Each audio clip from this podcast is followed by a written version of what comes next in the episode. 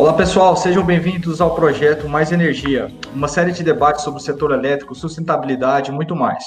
Hoje, 18 de junho de 2020, é o nosso programa de estreia e vamos falar sobre um tema super atual e que sempre gera muita curiosidade: a mobilidade elétrica. Afinal, a forma como nos deslocamos hoje é a mais sustentável? Quais alternativas já existem para melhorarmos a mobilidade urbana? O que ainda está por vir? Para conversar conosco, trouxemos o André Maranhão, gerente de treinamento da Audi do Brasil, o Evandro Mendes, fundador e diretor técnico da Elétricos, e a Ieda Maria, diretora comercial da Eletra e vice-presidente da pasta de pesados da BVE, Associação Brasileira de Veículos Elétricos. Sejam todos muito bem-vindos. Ieda, vamos começar por você. Queria que você se apresentasse e contasse um pouco para a gente quem é a Eletra. Ok, obrigado. Eu queria agradecer muito o convite. É sempre um prazer participar desse debate, né? Ainda mais da companhia de pessoas aí com, com grande conhecimento no assunto, né? Bom, a Eletra é uma empresa brasileira que desenvolve tecnologia de tração elétrica. Nós somos pioneiros em várias tecnologias no que se refere a ônibus, né? Nós, desde os trólebus fabricados com tecnologia nacional, fomos o, a primeira empresa no mundo a lançar um ônibus elétrico híbrido. O Brasil é pioneiro nesse assunto. Lançamos o, o veículo elétrico puro também, o ônibus elétrico puro. E também lançamos recentemente, é, estamos atuando na, no retrofit de frotas diesel para elétrico, que é uma solução também muito interessante para se acelerar a eletromobilidade. Então, a Eletra tem uma larga experiência, né? temos mais de 450 ônibus fabricados com tração elétrica. No Brasil, temos unidades na Nova Zelândia, alguma coisa também já tivemos no Chile, Argentina, e temos aí o orgulho de dizer que o Brasil é, tem essa tecnologia, é pioneiro em vários pontos, e uma pena que, que a gente não desenvolveu isso com a mesma força que o chinês fez, né? Mas a tecnologia está disponível aqui. Prazer estar aqui com você. Legal, excelente. Obrigado, Ieda. Primeiro, gostaria de agradecer aí todo mundo que está assistindo. Pessoal, muito obrigado pela presença de vocês. Agradecer o convite, Carlos, pela do Sol aí para a gente participar desse webinar e falar sobre mobilidade elétrica, porque acho que esse é o momento, né? Acho que todos concordam comigo, o André, a Ieda, da gente fomentar esse mercado e falar porque ainda tem muito desconhecimento, né, por parte do pessoal. É um assunto novo aqui no Brasil, relativamente, né. E eu sou engenheiro eletricista formado pela Unesp e iniciei minha carreira como estagiário lá na BB em 2012. Aí passei pela BB para arte de telecomunicações, tive, fiz um intercâmbio na Alemanha, cheguei a trabalhar na BB Suíça e aí voltei para a BB em 2015 aqui no Brasil e trabalhei como engenheiro de aplicação para toda a parte de baixa e média tensão, então todos os produtos, incluindo de cubículo blindado, chave seccionadora, até interruptor e tomada, passando também pelos carregadores. E no último ano na BB, desenvolvendo um trabalho como especialista em desenvolvimento de mercado para de carregadores. E ali eu percebi que muitos dos clientes não queriam só comprar o carregador, eles precisavam comprar o carregador de uma empresa que instalasse, muitas vezes precisa de um projeto elétrico, e aí eu percebi que tinha uma oportunidade de mercado para abrir uma empresa focada em soluções para recarga de veículos elétricos. E aí eu fundei a Elétricos. E a gente vem trabalhando no mercado então com soluções turnkey. A gente consegue desde entregar uma consultoria, tem muitos clientes que a gente trabalha com consultoria, até a venda, comissionamento e instalação dos carregadores para veículos elétricos. Então a gente vem trabalhando aí para desenvolver a infraestrutura para recarga dos veículos no Brasil. Legal, legal. É de fato um trabalho fundamental. Obrigado, Evandro. André, agora você, eu acho que a Audi dispensa apresentações, mas eu queria que mesmo assim você falasse um pouco sobre a Audi e sobre você. Ok, obrigado primeiramente pelo convite. É um prazer imenso estar aí com a Ieda, com o Evandro, com você, Carlos, também, né, que são conhecedores de, dessa área que é, eu particularmente tenho uma afinidade muito grande, eu gosto muito, não é só por questão de trabalho, o Evandro sabe, a gente já teve contato, vários contatos antes, né, Evandro? E, Exatamente. bom, a minha atuação na parte de veículos elétricos aí, híbridos elétricos, iniciou em 2010, 2011, na época que eu trabalhava na Nissan, né, que é quando veio o, o veículo elétrico da Nissan para o Brasil, a frota para São Paulo, que, que a gente fez a instalação, enfim, né? E há seis anos eu trabalho na Audi, Né? E a Audi agora, né, recentemente, no final de abril, lançou oficialmente o Audi e-tron, é o primeiro elétrico da, da marca no mundo, né? e que veio para toda a tecnologia já de um Audi, agora com a, com a, é, a parte motriz 100% elétrica. A Audi já tinha alguns híbridos, o A3 e-tron, o P7 também já tinha híbrido, alguns modelos, e agora é, foi um, um, marco com o novo, o novo Audi e-tron, da mobilidade 100% elétrica, e está tá por vir ainda mais modelos 100% elétricos. Né? Então, até 2030 terão vários modelos elétricos da, da marca. Né? Então, só para resumir, eu, além de trabalhar na Audi Brasil, eu atuo na Associação de Engenheiros Automotivos como como consultor na parte de veículos híbridos e elétricos, né, administra treinamentos nessa área. É, também atuo na, na, no comitê de, de mecatrônica da, da, da Câmara de Comércio Brasil-Alemanha. É, então, tenho várias participações aí, atuações, principalmente nessa parte voltada à eletrificação da, da mobilidade. Legal, legal, é, pessoal, excelente. E vamos ao que interessa agora, ao que está todo mundo querendo saber. E para começar, vamos, vamos colocar todo mundo ali na mesma página, com uma pergunta bem simples e direta para você, Ieda. Mobilidade elétrica. Você poderia explicar para a gente? Claro. Mobilidade elétrica, resumidamente, né, é o transporte de cargas ou pessoas, né, em qualquer modal, movido a tração elétrica. É, é, é um pouco mais que isso, né? Na verdade, eu acho que a mobilidade elétrica ela trouxe uma mudança de comportamento. As pessoas, comportamento por um mundo mais sustentável, por qualidade de vida, em cada saúde. Acho que todo esse debate, né, que a gente faz sobre mobilidade elétrica, sobre por que elétricos, ou por que é, veículos com baixa emissão, ou por que reduzir essas emissões, é simples, né? A resposta mais simples é essa: as pessoas estão morrendo porque respiram, né? É uma contradição absurda, né? Mas é mais ou menos isso que acontece. E há uma consciência é, que vem é, se tornando cada vez mais forte nos últimos anos de que é necessário, a gente tem, de alguma forma, brecar essa, essa poluição, reduzir isso, principalmente nos grandes centros urbanos. Então, eu acho que a mobilidade elétrica ela vem numa mudança de comportamento. Ela representa, claro, né, a questão de dos veículos serem movidos a energia elétrica é uma, é uma mudança de comportamento mesmo na sociedade com relação à sustentabilidade. Legal, legal. E André, quais são as vantagens da mobilidade elétrica frente a outros modais? Bom, é, basicamente, complementando o que a Ieda falou, é, a mobilidade elétrica tem uma série de vantagens. Né? Primeira, primeiramente, a, a, é, a questão da emissão de CO2. Tá?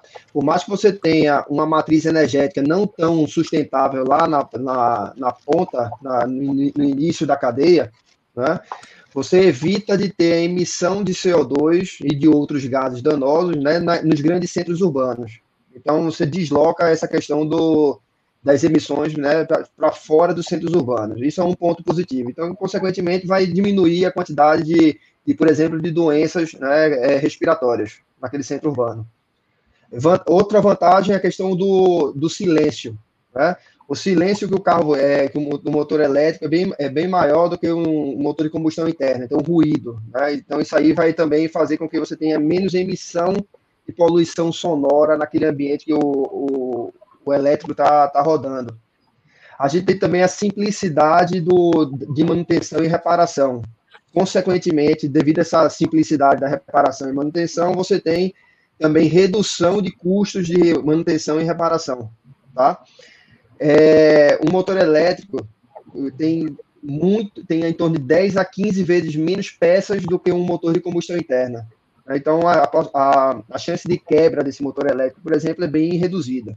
Tá? É, também outro ponto importante, quando a gente fala de carro elétrico, a gente não pode fazer a separação de um carro elétrico, de, por exemplo, de um, é, das outras tecnologias que vêm junto com ele. Então, sistemas de, é, de veículos autônomos, né, de é, sistemas de é, auxílio à condução, são cada vez mais empregados nesse carro. Então, você tem a conexão do carro, a conexão do cliente que está dirigindo o carro com aquele meio, através de redes sociais, de compartilhamentos, Então você tem toda uma cadeia em volta né, desse, desse, desse, dessa mobilidade elétrica. Nós não podemos imaginar um carro elétrico apenas como motor e bateria. A gente tem que pensar como um, um, um todo é, envolvido. Né? Então, essas são as principais vantagens, vamos dizer assim, do, dos veículos elétricos, né, a gente pensando de bate-pronto. Legal, legal, excelente. E vamos passar agora para uma página para a gente entender qual é o panorama atual, o que, que a gente tem de desenvolvimento hoje.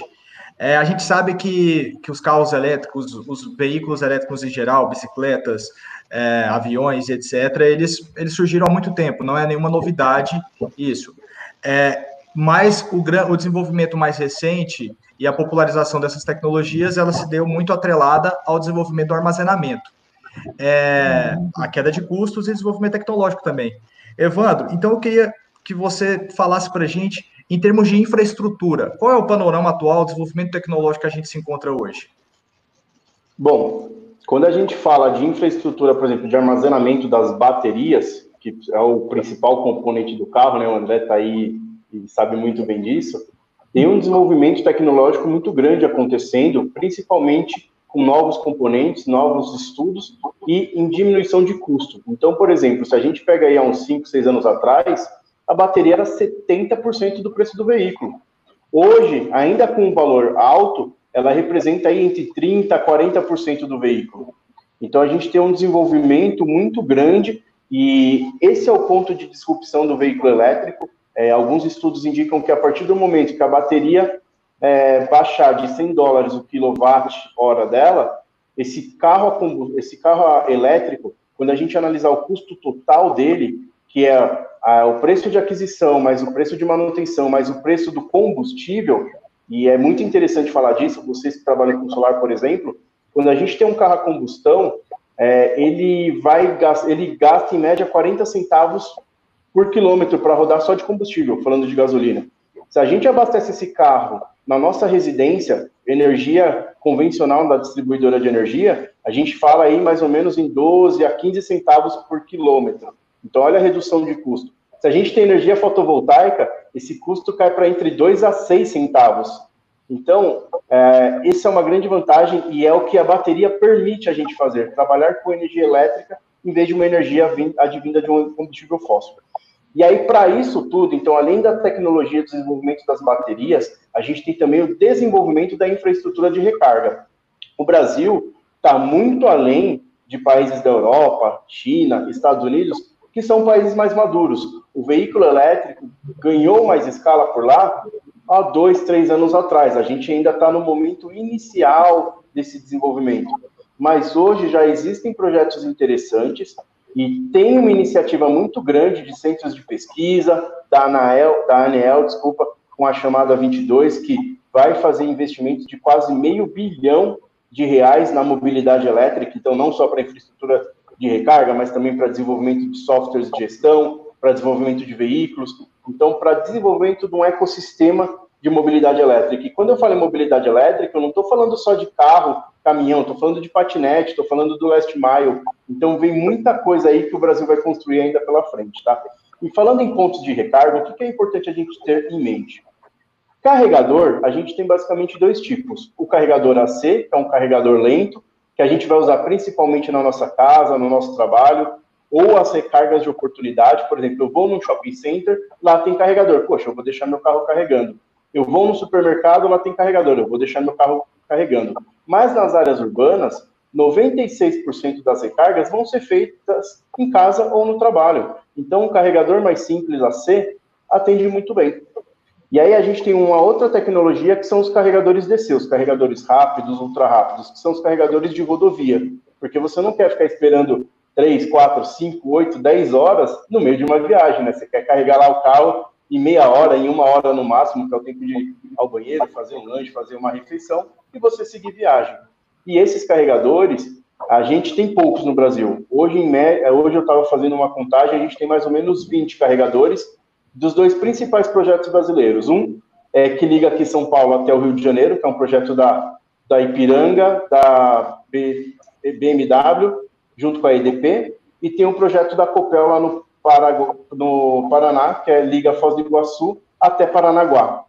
a região portuária, que são 700 quilômetros cobertos de eletrovias. É o maior projeto de eletrovia no Brasil, inclusive eu fui responsável pelo comissionamento do primeiro carregador lá em Curitiba. Então a infraestrutura no Brasil está começando um ecossistema de desenvolvimento, tem muito para percorrer ainda. Existe um aplicativo para quem tiver interesse que chama PlugShare. Lá a gente consegue ver todos os carregadores no mundo que foram cadastrados naquele aplicativo, tanto AC quanto DC. E geralmente quem quando se instala um carregador se cadastra lá. Então assim, ele traz uma boa realidade do que a gente tem. E a gente compara Europa e compara Estados Unidos, a gente vê que o Brasil ainda tem muito para crescer aí em termos de recarga, principalmente pensando em recarga rápida nas rodovias. Porque na, nos centros urbanos, você vai carregar o carro na, na sua própria casa. Então, isso não, não gera um, uma dificuldade tão grande. Hum, legal. E para a gente continuar ali nesse, nessa temática do panorama atual, André, em relação aos carros elétricos, e eu, eu queria que você também complementasse falando um pouco sobre a micromobilidade, sobre bicicletas, patinetes. É, em que estágio que a gente está? É, a gente tinha um problema de autonomia desses veículos, tinha um problema de peso de baterias. Como é que isso está hoje? Isso melhorou? Como que estamos? Como, como estamos? Bom, é, em relação à autonomia, é, é, algo, é algo muito promissor. Né? Então, se você, é, só para ter ideia, há 10 anos atrás, né, quando eu comecei a, a, a iniciar os estudos e a acompanhar os veículos elétricos, o Nissan Leaf, na época, ele tinha uma bateria de 24 kWh, tá? E isso aí dava, é, pelo ciclo L, L4A eu, americano, dava alguma coisa em torno de 160, 180 quilômetros de autonomia, tá? Que, claro, a gente entende que não é uma autonomia muito, muito grande para qualquer pessoa, né? Tem gente que precisa fazer uma viagem um pouco maior, então não seria para 100% da população. Dez anos depois, a gente já está com carros aí, por exemplo, o Audi e-tron, que ele tem pelo ciclo é, WLTP europeu, né, alguma coisa acima de 430 quilômetros de autonomia. Então, observe aí que em torno de 8 a 10 anos, a gente mais que é, dobrou a capacidade, quase triplicou a capacidade de, de autonomia desse veículo. Né? Então, isso, isso é a realidade que está acontecendo. As baterias estão ficando cada vez é, com maior capacidade, é, maior capacidade de densidade energética, né? ou seja, naquele mesmo tamanho de bateria, você consegue colocar mais energia lá dentro. Isso aí faz com que você diminua o peso do, dos veículos, e, ou se for o caso, você aumente a, a, autonomia daquele veículo, né? Porque se você tem muito peso, você, naturalmente você vai ter a tendência de é, redução da autonomia. Então, você tem uma diminuição de peso e aumento da, da densidade energética. Consequentemente, você tem maior autonomia. Então, isso aí é uma, uma, uma coisa que está gradativamente subindo bastante. Vou pegar o gancho do, do Evandro, que ele falou dos carregadores, né? É, a Audi, em parceria com a Volkswagen com a Porsche, está fazendo um, um, um trabalho né, com, de, de instalação de 30 carregadores D6 nos próximos anos. Né? Então, esses carregadores aí vão, é, vão ficar alocados em locais estratégicos, né, em, em rodovias, e existem carregadores aí de 150 é, para o Audi e-tron, por exemplo, de 150 kWh. O que significa é que você consegue carregar aquela, aqueles 400 km de, de autonomia em, em torno de 30 minutos algo, alguma coisa mais ou menos de que 30 minutos, ou seja, ou seja já está chegando no nível adequado aí para quase toda a população. Tá? Em relação ao last mile, que você comentou sobre, o, sobre motocicletas, patinetes tudo mais, é, esse, o ponto da autonomia não seria um agravante, até porque esse, essas, essa micromobilidade se utiliza apenas para fazer aquele último trajeto. Você não vai fazer uma viagem muito longa com aquele com aquele é, veículo elétrico pequeno. Né? Então, o ponto principal da autonomia são os veículos convencionais, e a gente pensar que esses veículos convencionais, eles têm que substituir os veículos que, é, convencionais com motor de combustão interna. Então, este é o ponto. Tá? Mas para a micromobilidade já atende. Se você tiver 60, 70, 80 quilômetros de autonomia, Legal. E Eda, em, em, relação aos veículos pesados, a gente sabe que o transporte no Brasil ele é prioritariamente rodoviário. Então a gente tem um, um grande vilão do, de emissões de CO2 é o transporte rodoviário no Brasil, um dos grandes vilões. Vamos lá. Isso. Então, é, o transporte urbano, né, ele tem puxado um pouco a eletrificação no Brasil, não só no Brasil como no mundo, né? A gente vê vários vários países onde o transporte público está puxando essa questão da, da eletromobilidade. É, no caso das autonomias, por exemplo, né, hoje a gente, o ônibus ele, gira, ele roda em média de 180 a 220 km por dia. Então, se a gente pensar numa recarga única, uh, dá para a gente é, pensar um pouquinho o que, que significa esse negócio. Um ônibus padrão, por exemplo, ele consome em média 1,5 kWh por quilômetro. Você multiplica isso por uma autonomia de 180, isso já é considerado a regeneração, tá? 1,5 já é considerando que parte da energia ele está regenerando na frenagem.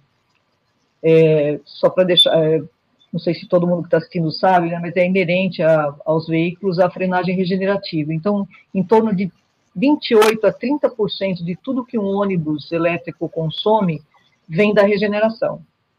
Então, esse 1,5 já considera essa regeneração. Vezes aí 180, 220 km por dia, né? Você vê que é um, é um, é um senhor banco de bateria, né? E, e, e para você recarregar, óbvio, né, a gente tem as, as recargas, na nossa avaliação, elas vão ser cada vez mais rápidas, né? As recargas de oportunidade são fundamentais para a eletromobilidade conseguir se, se fixar. E as autonomias hoje estão nessa faixa. A gente entende o seguinte, que os ônibus menores vão ter uma recarga por dia, inicialmente, ou seja, eles vão rodar o dia inteiro com essas autonomias em torno de 180 a 220 quilômetros e vão fazer uma recarga noturna. É, os ônibus maiores, os articulados, o, impossível você ter uma autonomia dessa hoje. Você teria que transportar mais bateria que passageiro para conseguir chegar a autonomias de 200, 250. Eu sei que tem na nossa realidade, né? Eu digo nossa realidade porque no Brasil, em São Paulo, por exemplo, a gente transporta nove passageiros por metro quadrado, é diferente da Europa, transporta passageiros sentado. Então, na nossa realidade hoje, não tem tecnologia que você consiga fazer um ônibus articulado para atender uma demanda é, é, de, inteiro sem uma recarga. Então, então o que, que vai acontecer? O que, que a gente está percebendo? O que, que a gente também já está desenvolvendo? São recargas de oportunidade. É, e quando você junta a questão do, da autonomia mais o valor das baterias, o que a gente percebe é que você vai ter que trabalhar, no caso dos pesados, tá, para o menor banco de bateria possível.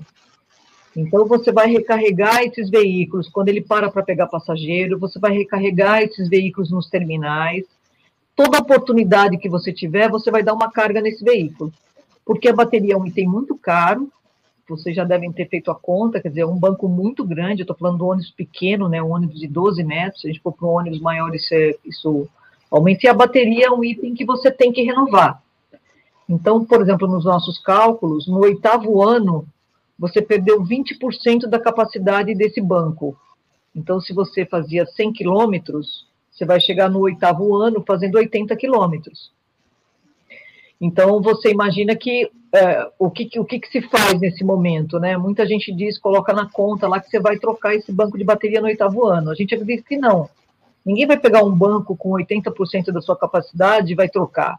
Você vai criar recargas de oportunidade na sua operação que te permitam cumprir aquela linha com aquele banco.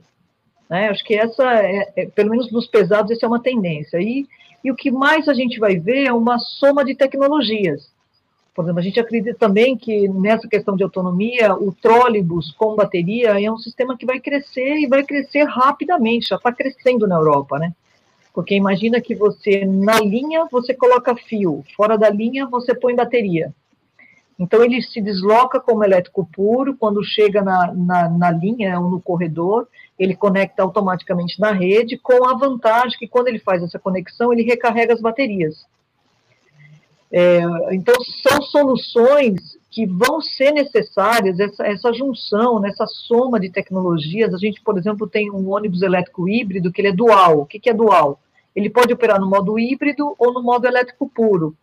Então, ele vem no modo híbrido, quando ele chega numa região central que você quer emissão zero, ele, por GPS, você desliga o grupo motogerador e ele vai operar ali só como, só como elétrico puro. Então, o que a gente está percebendo é que, na, principalmente na questão, porque a gente tem, tem dois componentes, é a questão da energia e a questão das baterias. Por mais que a gente diga hoje que as baterias vão reduzir, e isso é uma realidade, né, o preço vai reduzir, novas tecnologias vão surgir, mas a gente fala que no ônibus a gente está falando de duas toneladas de, de bateria. Então, quando você, você pensar nisso, esquece a questão de preço, esquece a questão de qualquer coisa, né? São duas toneladas de minério, de ferro, de fosfato, ou não sei, enfim. Então, a, a tendência é que a gente trabalhe investindo mais em infraestrutura para os veículos pesados, ou seja, para recargas de oportunidade, e para os menores bancos de bateria possível. As autonomias já chegam hoje a 200, 250 quilômetros, mas a gente entende que isso não é uma coisa racional quando você pensa no mudar o ônibus que para no terminal, que para na hora do almoço, que fora do horário de pico chega a ficar 15 minutos parado no terminal. Então não faz sentido você colocar, investir num banco gigantesco que você vai ter que trocar dali algum tempo, se você pode utilizar a própria operação para fazer essas recargas. Né? Então tem muita, no caso já de caminhão, a gente entende que é muito mais fácil você entrar com a tecnologia dos elétricos, porque, diferentemente do ônibus, ele tem um leque de autonomias, né? Você tem operações, a gente tem clientes nossos que operam de 30 km por dia a 200. Então, você imagina que você vai poder manobrar essa, essa frota, né? Então, você perdeu lá os seus 20%, ele rodava 100, está rodando 80, você vai simplesmente mudar ele de rota. Então, o setor de carga ele vai conseguir é, é, é, otimizar esse investimento que ele está fazendo por muito mais tempo. Ô, ô, Carlos, posso só fazer uma. É, que a Ieda comentou bem da recarga de oportunidade, e a recarga de oportunidade você tem dois conceitos, né? Por exemplo, quando a gente fala de ônibus, a gente está falando da recarga de oportunidade, o que é essa recarga de oportunidade? A recarga do ônibus parou no ponto, vai ficar lá 30 segundos, um minuto pegando passageiro, tem um sistema que automaticamente vai acoplar junto ao ônibus, geralmente um pantógrafo, né? E vai fazer essa recarga com 150, 200, 300, 600 kW até tem equipamento no mercado. Carregadores de 750 kWh. Isso. Então, assim, essa é a recarga de oportunidade para ônibus, tá?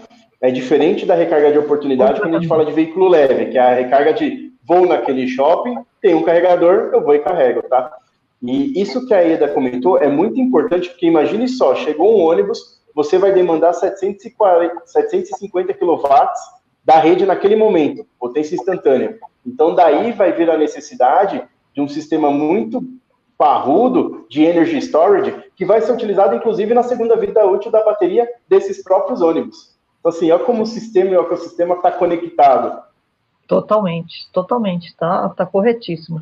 As soluções de recarga, elas vão acontecer, quer dizer, elas, eu diria que ainda estão engatinhando, porque a gente vai ter, Exatamente. tem muita solução a ser apresentada ainda, mas eu acredito que a gente que está muito no pesado, a gente que tem um impacto muito maior, porque o banco de bateria é muito maior do que no automotivo, né, ou mesmo no levíssimo, a gente, a gente percebe que é necessário, a gente vai ter que caminhar para uma solução de recarga de oportunidade, mais do que investir em grandes bancos de bateria. Acho que essa é a grande, a grande, a grande saída. É, e emendando aí também, o, o, André comentou que é a respeito da micromobilidade, que já está bem desenvolvida, que já atende às necessidades, é, pensando em quem vai puxar o movimento de eletrificação no transporte aqui no Brasil. Ieda, você acha que esse, quem vai puxar são os veículos pesados? Quem é de Campinas, Brasília, algumas outras cidades do interior de São Paulo já estão habituados a ver ônibus elétricos nessas cidades? É, até, talvez até mais que carros elétricos. Você acha que são os veículos pesados que vão puxar esse movimento de eletrificação? E aí depois o André fala se, se vão ser os carros elétricos.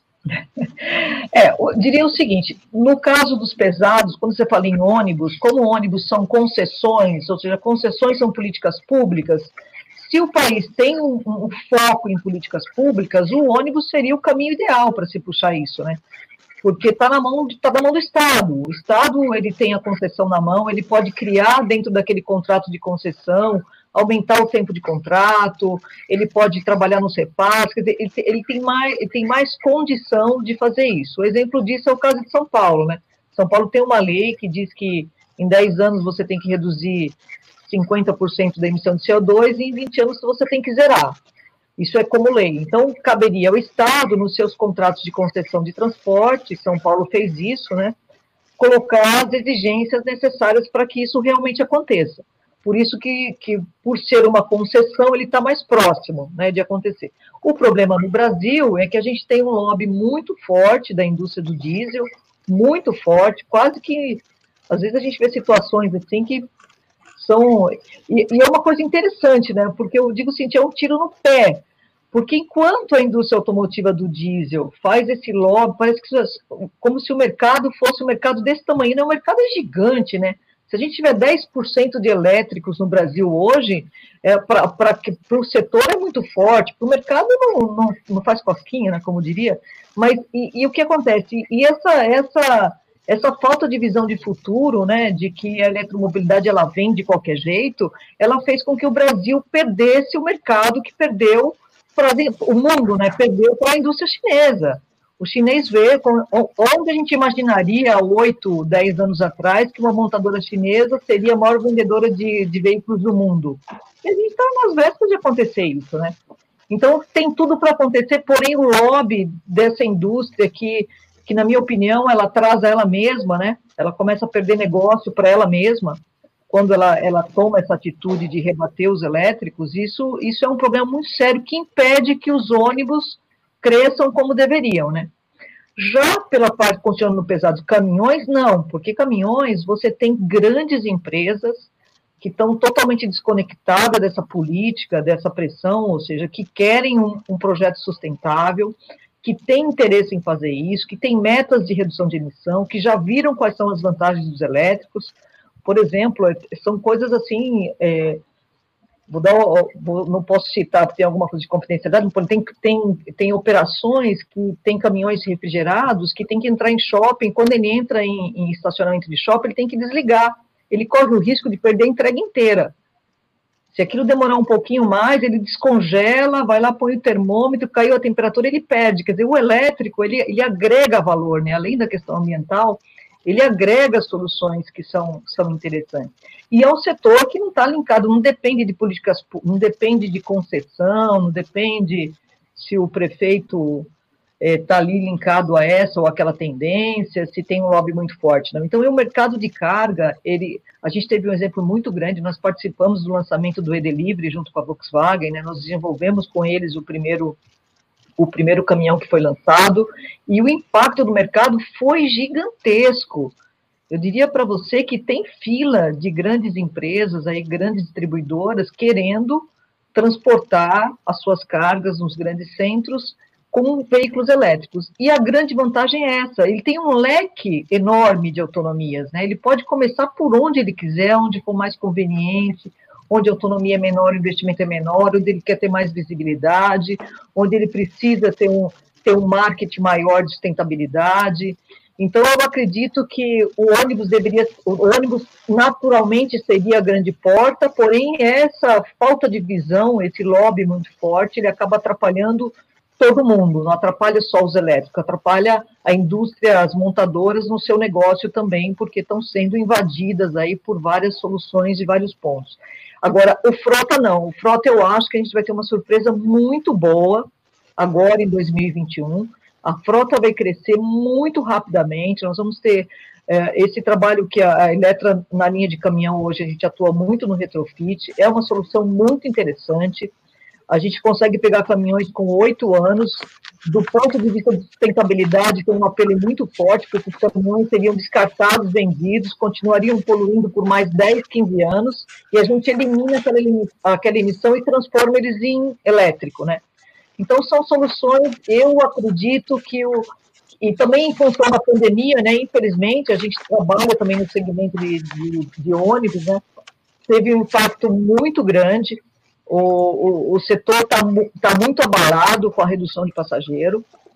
Isso deve atrasar um pouco mais ainda o investimento em mobilidade elétrica, né? embora a gente sabe que tem uma oportunidade, mas a gente precisaria que o governo tivesse uma política forte de eletromobilidade para fazer com que isso andasse. Então, eu, eu acredito que o segmento de carga é quem vai responder e vai puxar muito rapidamente a eletromobilidade no Brasil.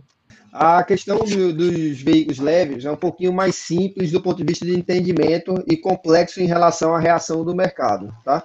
É muito simples a gente pensar da seguinte forma: se a gente tem um veículo elétrico que, que ele te dá é, autonomia suficiente, você tem é, infraestrutura de recarga suficiente que, que te atende, e o custo desse carro é baixo, né, assim como o valor de, o valor de revenda dele é, linkado ter, condiz com, com, esse, com esses custos, naturalmente você vai ter uma demanda maior para isso. Né? Então, hoje a gente está, só para você ter ideia, em 2019, a gente teve em torno de 0,4% da frota brasileira de híbridos elétricos, é, cresceu bastante, está crescendo exponencialmente esse número, porém, se você pensar anualmente, crescimento exponencial, vamos supor, é 0,8% ano que vem, 2% depois, 3%, 4%, até 5% no, numa forma razoável, até otimista em 2025, Perceba que a gente vai ter um aumento grande né, das vendas, de 0,4% para 5%, porém ele não vai ter uma, é, ele não vai ser o, o, veículo ainda assim, a propulsão mais vendida do Brasil.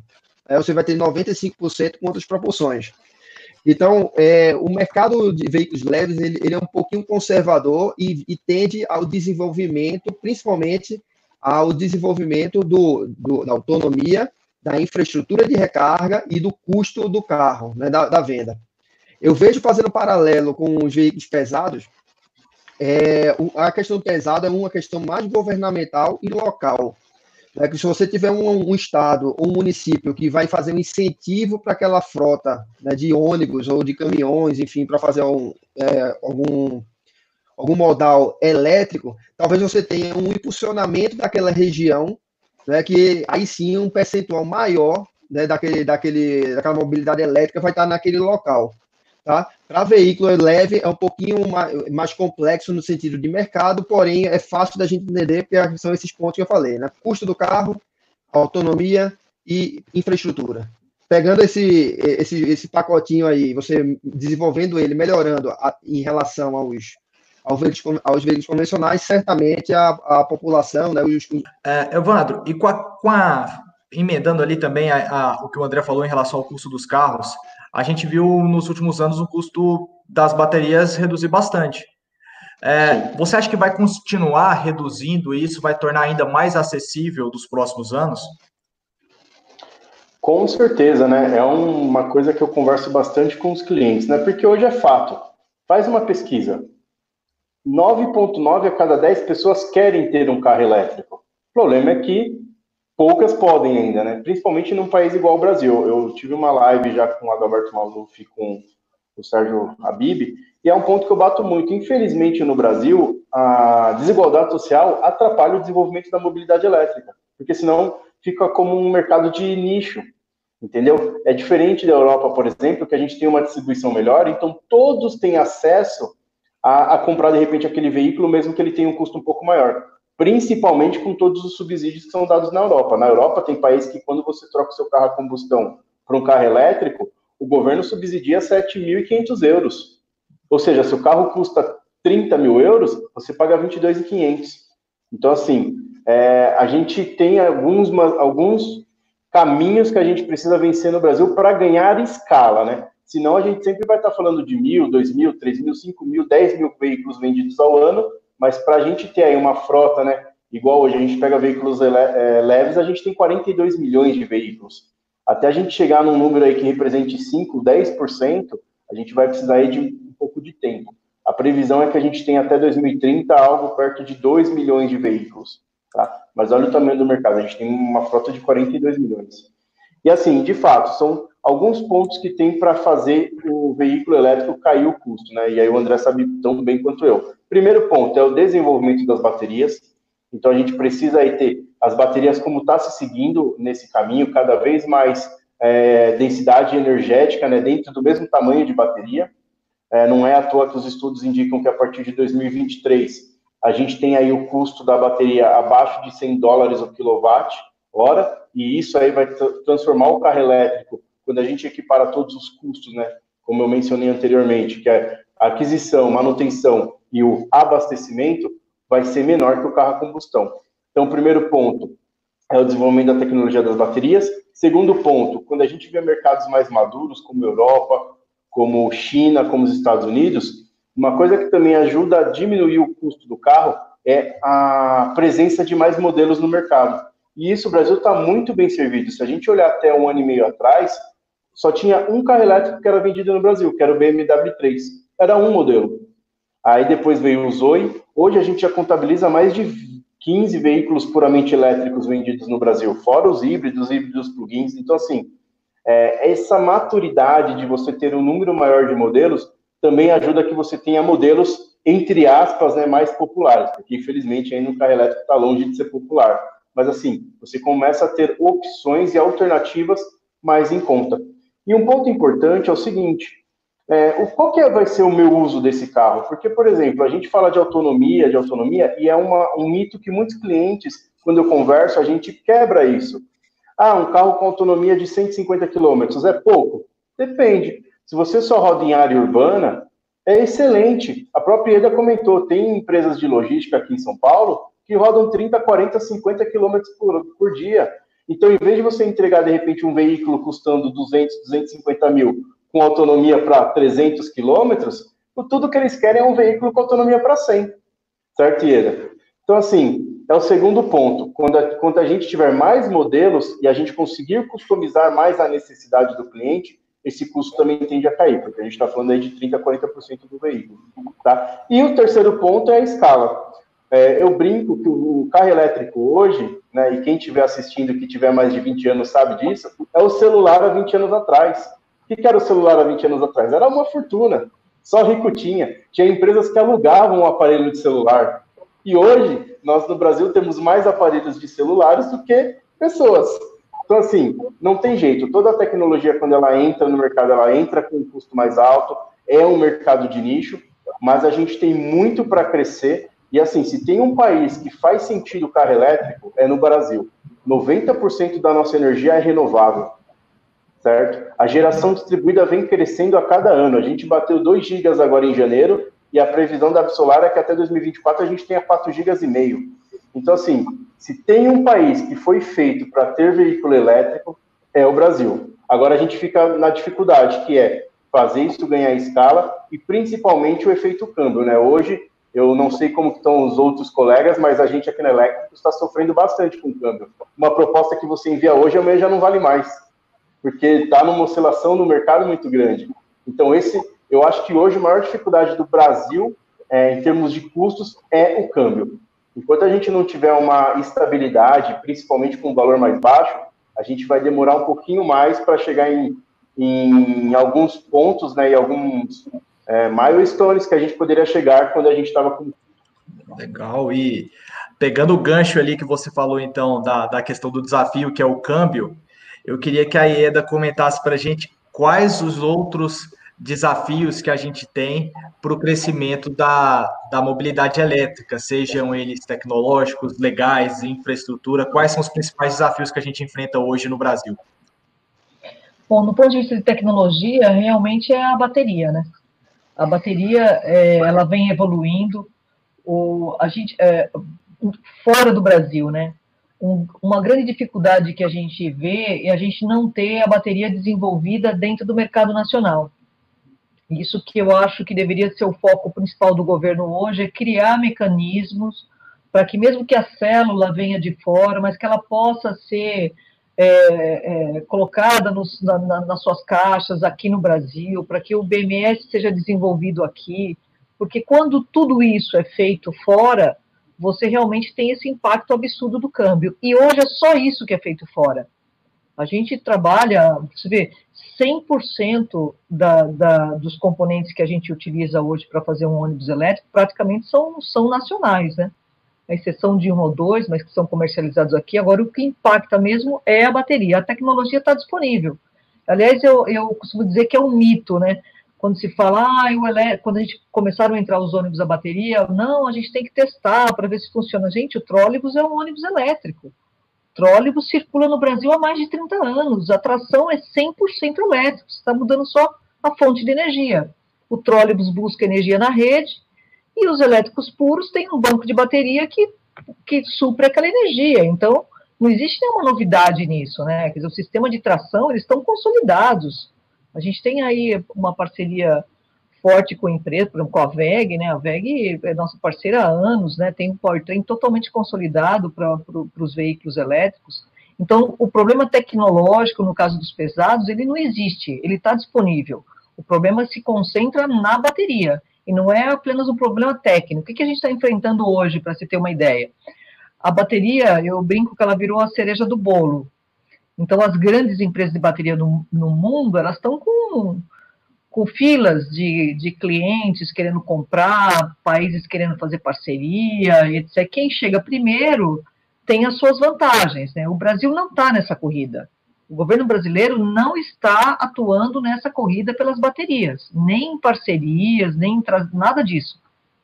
A gente tem o exemplo da BID aqui no Brasil, mas infelizmente a BID, conheço demais, são nossos parceiros lá na BVE, ela não vende a bateria então, nós não temos uma solução para a bateria. E como essa, é, essa corrida pela bateria está muito forte, quando você chega lá e fala assim, olha, eu tenho aqui um projeto para 100 ônibus, preciso comprar 100 bancos. Pô, ele, a gente é tratado, quer dizer, o, o, o fornecedor, ele olha e fala, pô, 100 ônibus, estou vendendo bateria no mundo inteiro, né? O que, que é 100 ônibus, né? Então, essa demora do país se inserir nesse mercado, ele gera, ele, ele, ele é quase que como uma cadeia, né? ele vai gerando uma pressão mais forte ainda para a gente demorar mais tempo para entrar nesse mercado. Porque a bateria hoje é muito difícil, hoje você negociar a bateria no mercado. Não está fácil para quem não tem volume. Para quem tem volume, tranquilo. Para quem não tem volume, não é fácil você negociar a bateria hoje. Então, essa é uma grande dificuldade do ponto de vista de tecnologia. Agora, é, do ponto de vista de, de é, mercado, no caso dos pesados, né, o que falta são políticas públicas. Né? O país precisa dizer que caminho ele quer tomar. Eu não me conformo de um país que tem uma frota do tamanho que tem o Brasil não se preocupar com tecnologia veicular. É um absurdo, né? Quer dizer, se a gente não tivesse feito o que fizemos com o Proálcool há 30 anos atrás, talvez nós não teríamos o que temos hoje na indústria automotiva. Então, é preciso olhar para esse futuro com esses olhos, né? Você tem a questão tecnológica que está focada na bateria, o resto está resolvido. Você não tem políticas públicas no Brasil. Você vê, São Paulo tem uma lei aprovada, a lei completou dois anos e a gente não conseguiu trocar 3% da frota. Então, essa, essa falta de políticas que realmente viabilizem a tecnologia, ela é, ela é, é ela é crítica aqui no Brasil. E o principal ponto, né, no caso do, da, da indústria de pesados, é financiamento. Sem financiamento, a gente não dá o próximo passo. Tem que haver financiamento. Né? Acho que o, o pessoal que está mais aí em, em, em leve sabe as dificuldades que se tem. Quer dizer, um, um, um carro elétrico hoje ele paga mais IPI do que um carro a gasolina. Qual é a justificativa para isso acontecer? Então, se o, o, a grande dificuldade que a gente vive é que a gente tem uma frota gigantesca, nós temos a oportunidade de liderar esse mercado, como sempre lideramos na América Latina, e a gente está jogando fora por falta dessa visão da importância que isso tem para a indústria. Né? Não é uma questão só ambiental, não é um posicionamento só para reduzir a emissão, é um posicionamento que nós temos uma frota muito grande e a gente, de novo, esses dias, acho que há dois dias atrás, o Estadão soltou uma matéria falando sobre, há 40 anos atrás, Gurgel né, inaugurava sua fábrica de automóveis no Brasil. O que aconteceu com o Gurgel foi um absurdo, né? A gente olha para trás, foi um erro assim, histórico, foi uma, uma perdemos uma oportunidade gigantesca. Ele fez um, um veículo elétrico há 30 anos atrás, eu assisti um programa há pouco tempo atrás que eles compararam o Itaipu da, da Gurgel com o chinês que fez o primeiro carro elétrico, são carros idênticos. Então, é, é, é, é preciso, a gente tem que ter é, uma solução para a questão de bateria. Eu acho que quando a gente pensa, a gente não pode ter a nossa frota dependendo do câmbio. Isso que, o, que se falou agora é isso, né? O câmbio ele prejudicou e prejudicou demais, né? A gente não pode ter isso. Isso a gente só, só vai conseguir superar isso se o governo entender que a eletromobilidade ela tem que ser uma política de governo. Ela é uma estratégia, né? Então, acho que isso, isso é, é, é fundamental para nós, né? E financiamento. É preciso criar recursos que permitam que essas tecnologias tenham, possam ser financiadas, possam entrar em condições é, de competir, para que você, a gente costuma dizer, a roda tem que girar, né? Depois que a roda girar, a gente, o mercado se ajeita, né? Mas sem esse incentivo, é muito que essas são as, as principais dificuldades. Legal. André, mas e se a gente ouve falar do Rota 2030 e de alguns outros programas, existe de fato uma política pública clara? Existe um, um, um incentivo do governo para o desenvolvimento da mobilidade elétrica? É, o Rota 2030 é, realmente vai dar uma, uma melhoria, mas não é a solução. Né? Como a Ieda falou, precisa, um, é, precisa de alguma coisa mais, mais radical, né? Com, principalmente em relação a financiamento. Até a, a, o ponto do, do IPI, é, eu, aí eu já discordo um pouco, porque o IPI já está reduzido, né? Para os veículos elétricos e híbridos já foi reduzido, então a gente paga-se 7%, né? Abaixo da, da, média de mercado. Porém, como não se tem volume nesses veículos, né? nos veículos elétricos principalmente, naturalmente o custo dele é um pouquinho mais alto. Né? Então, é, ele, quando você compara um, ve um veículo convencional, motor de combustão interna, com um veículo elétrico, Obviamente, ainda hoje, o veículo elétrico ainda tem um, o preço superior. Né? Por mais que você tenha aquela questão que o Evandro falou do, do custo de rodagem do carro, né, de, do, do, do, consumo, do preço da gasolina ou do álcool, ainda assim ser mais alto do que a, o quilowatt-hora, né, mesmo assim, é, não, não vai compensar essa, esse, esse gasto mensal que o, que o cliente tem. Né? Então, então, queira ou não queira, a gente precisa mais incentivos, precisa girar a economia, precisa aumentar o volume de veículos elétricos, aí sim a gente vai ter um patamar, é, um patamar aceitável né, de preço né, para poder aumentar e fomentar o mercado. Só para você ter ideia hoje de, né, de valores, hoje no caso, eu vou dar um exemplo da, da Audi, né, a Audi hoje tem um, um, carro que gira em torno de 450 e 500 mil reais, é um carro premium, né? Que um carro semelhante a ele, né, o, o Audi e-tron, um carro semelhante, do mesmo patamar, tem um valor muito próximo dele. Então, no caso do, do, dos veículos premium, você consegue ter um, é, um valor adequado né, de, de, de igual para igual. Tá? Já para os carros populares, não. Os carros populares, você tem um carro elétrico popular, pelo custo, próprio custo da bateria ser muito alto, então esse, esse, essa diferença é, aumenta muito. Então, se você tem um carro popular, né? Se é que pode dizer popular, um carro de 50 mil reais, né?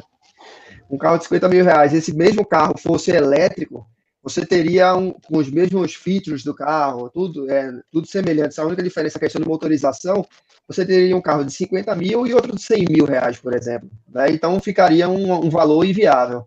Diferente para as marcas premium, que as marcas premium, por você ter carros mais completos, aí sim você consegue ter patamares é, semelhantes de preço. Né? Então, o Audi e-tron, por exemplo, hoje vale a pena você comprar pela questão de, de patamar de preço semelhante a um carro convencional.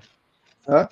Então, esse incentivo que falta para aumento, aumento de volume, redução de custo da, da bateria, para chegar no exemplo que também o Evandro falou, dos, é, abaixo de 100 kWh, né, o, o, é dos 100 dólares do quilowatt-hora da bateria, isso aí vai certamente reduzir o preço de todos os carros. Legal, gente. Eu acho que deu para entender bastante do, do quão complexo é esse desenvolvimento da, da mobilidade elétrica do Brasil, quantos fatores externos a gente tem que vão muito além do que a Elétricos, a Eletra e a, e a Audi podem fazer. Então, é, é de fato um cenário bem complexo. É, a gente sabe que mobilidade elétrica envolve muito mais do que a simples eletrificação, como vocês frisaram em vários momentos ali do nosso debate. Então, a gente está falando em algumas tendências como a própria eletrificação, mas também conectividade, em compartilhamento, em, em veículos autônomos. É, falando sobre compartilhamento, e para a gente iniciar, Evandro, a gente pode olhar isso ali de, com duas, em duas frentes, né? O compartilhamento dos próprios veículos, que é uma tendência, as pessoas cada vez menos é, terem, possuírem o próprio carro e elas compartilharem carros. A gente vê algumas startups já nesse, nesse movimento pelo mundo. E também o compartilhamento das próprias estações de carga. A gente já vê em algumas cidades do Brasil, Fortaleza talvez seja uma referência nisso. É, como que você enxerga aí a relação entre o compartilhamento e a mobilidade elétrica para que a gente possa evoluir nos próximos anos? Com certeza. É, isso aí, o compartilhamento, ele não está só conectado à mobilidade elétrica, tá? É, o mundo está tá seguindo nessa direção de você ter cada vez mais, a, você ter, não ter o bem e você usar como serviço. Então, a gente pega os novos empreendimentos, por exemplo. Tem construtoras que já não entregam mais o apartamento com lavanderia. Por quê? Porque usa aquela área para outra coisa. Aí você tem uma lavanderia compartilhada. Então, a tendência é que cada vez mais nós não tenhamos bens e tenhamos serviço. E para o carro e para os carregadores, é, carregador um pouco talvez nem tanto, mas para os carros principalmente, isso é uma tendência global, né? E aí, quando a gente fala de compartilhamento, não só o elétrico, mas também os carros a combustão, é, que no futuro serão, como eu tive uma live com o André, né? Assim, elétricos, é, autônomos, conectados. Então, assim, o que acontece? Qual que é a grande vantagem? Primeiro, Olha para essa pandemia. Quantos, quantas horas seu carro está parado na sua casa, você pagando IPVA, seguro, manutenção, porque carro parado também dá manutenção. Segundo ponto, é, para quem mora em áreas urbanas, por exemplo, o seu carro, você usa para ir para o trabalho, ele fica a noite inteira parada, você usa ele para ir para o seu trabalho, ele fica pelo menos oito horas parado, depois você vai para a faculdade, vai para algum lugar e depois volta para casa. Então, assim, a gente tem um bem que na maior parte do tempo está parado e dá um custo alto. A gente pega um carro, você tem é, IPVA, licenciamento, seguro, é, combustível que não é barato. Então, as pessoas estão entendendo cada vez mais que para quem pode é, e quem tem a opção de, por exemplo, ter um carro compartilhado próximo, já não é mais necessário você ter o carro. O próprio Uber veio para isso.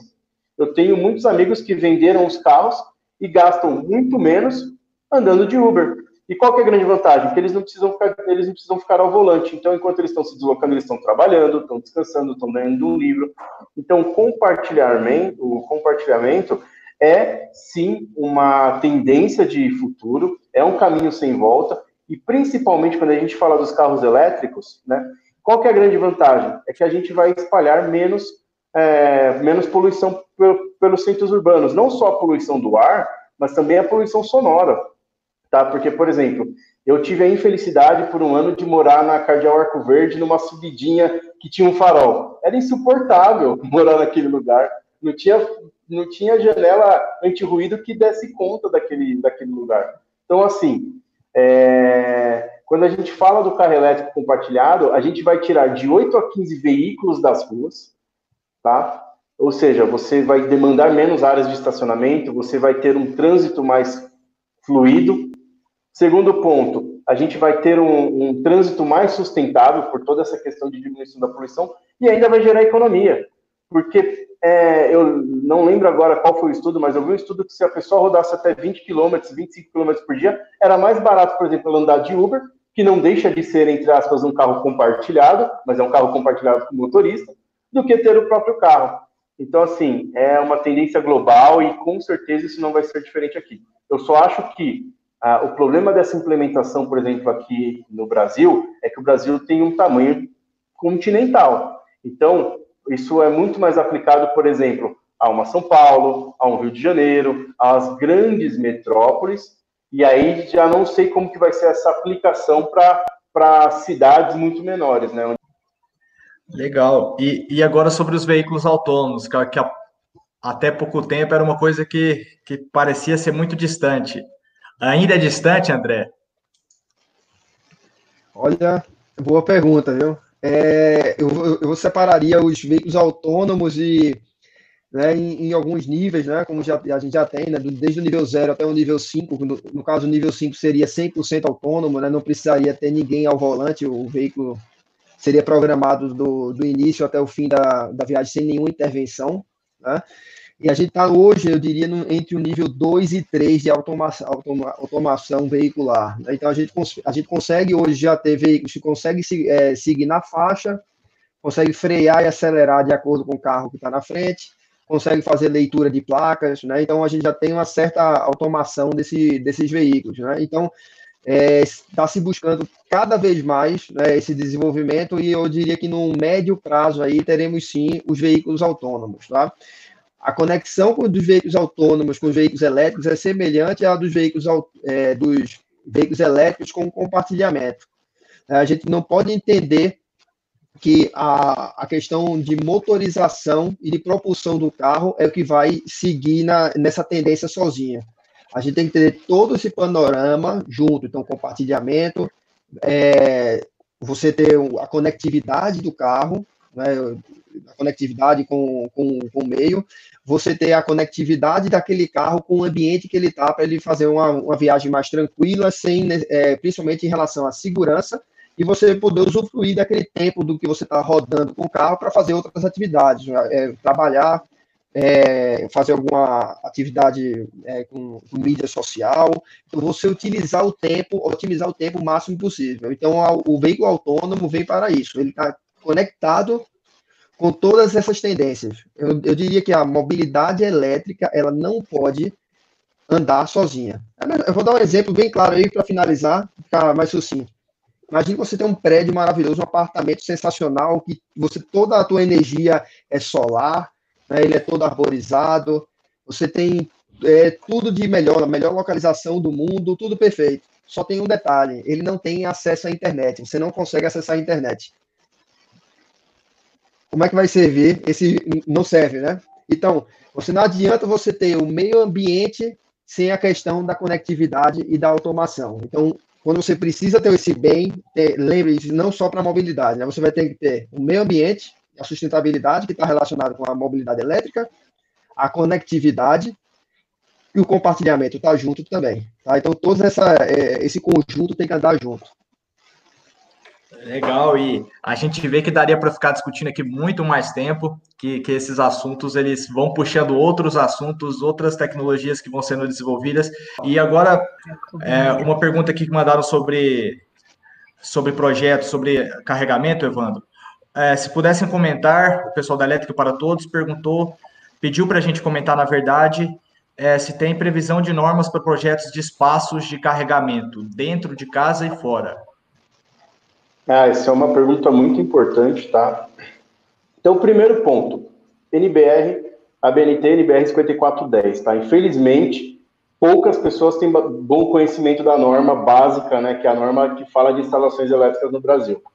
Então, você tem que atender a NBR 5410. Não tem jeito da gente falar de uma instalação que não vai atender isso. Segundo ponto, a, gente tem uma norma a, europeia, que é a IEC 61851, que fala de recarga tá, para veículos elétricos.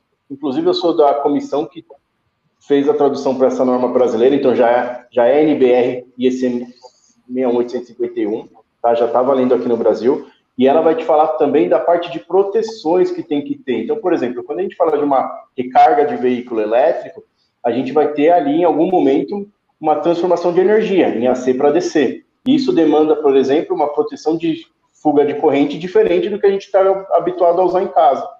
Então, tem sim normas, é muito importante. Primeiro, a, é, em São Paulo foi agora, virou lei, que a partir do ano que vem os novos empreendimentos têm que fornecer, tá, tem que prever pontos de recarga para veículos elétricos. Então, para os novos empreendimentos, é muito simples se adequar a essa nova demanda que vai surgir, porque é o que eu disse, as recargas vão ser feitas em casa ou no trabalho, em áreas urbanas é isso, tá? Até mesmo porque não faz sentido você fazer uma recarga DC se você tem a opção de fazer uma recarga em casa, porque a recarga DC ela é mais prejudicial à bateria do que uma recarga mais lenta em AC, tá? Só que o que a gente tem de empreendimentos antigos que vão ter que se readequar porque hoje a maior parte dos nossos clientes são empreendimentos que o morador comprou um veículo elétrico e aí você tem aquele, aquele empreendimento com 20, 30 anos, com entrada a fusível ainda, fusível, então você tem toda uma adequação técnica. Então, sim, tem a norma NBR 5410, também tem, por exemplo, a 5419 sobre surto de tensão, e tem uma norma própria, que é a IEC 61851, tá bom? E tem muito trabalho para ser feito pela frente, porque vai ter muito prédio não preparado para receber os carregadores de veículos elétricos, que vai ter que se adaptar. E aí vem a importância de funções em carregadores smart, por exemplo, que fazem controle de demanda. Então, a gente tem uma solução de um carregador que você conecta todos eles em rede, né? É tudo na conectividade, né, André? O, o mundo é conectado, não tem mais como não falar em conectado, inclusive os carregadores. Você conecta todos eles na rede, você informa para eles, para esses carregadores, qual que é a potência máxima que eles podem consumir naquele prédio, e aí a gente tem um medidor de energia lá na entrada, e você seta, fala, olha, esse prédio aqui no máximo pode consumir 400 amperes. E aí só vai liberar para a recarga dos veículos aquela potência, aquela corrente que estiver disponível. Então, por exemplo, chegou lá 8 horas da noite, é o pico de consumo, o prédio tem uma entrada de 400 amperes, os apartamentos estão, e áreas comuns estão usando 350, não importa quantas vagas de recarga você tenha, ele vai disponibilizar somente 50 amperes para aqueles carregadores, aí eles vão dividir entre eles. Chegou duas, três horas da manhã, e dos 400 amperes você tem 350 livre, ele vai disponibilizar os 350 amperes para os carregadores. Então tem bastante coisa para ser feita e tem bastante solução importante no mercado aí para trabalhar, principalmente com, com empreendimentos já existentes. Quem quiser saber mais, siga a gente lá no Instagram, elétricos.br. A gente vai começar uma série de treinamentos gratuitos aí toda quarta-feira às 8 horas da noite e a gente vai falar mais de soluções, tá bom? Legal, muito obrigado. Muito obrigado, Evandro. Obrigado, Evandro, André, Ieda. É, e para encerrar, eu quero usar uma, uma frase que eu ouvi do Alberto Maluf, e diretor da BYD, e acho que ele está nos acompanhando aí, é que a idade da pedra não acabou por falta de pedra. Então é hora da gente mudar a, a forma de pensar, mudar a forma como nos deslocamos e como encaramos a nosso a nossa papel no mundo. Um grande abraço para todo mundo e até a próxima.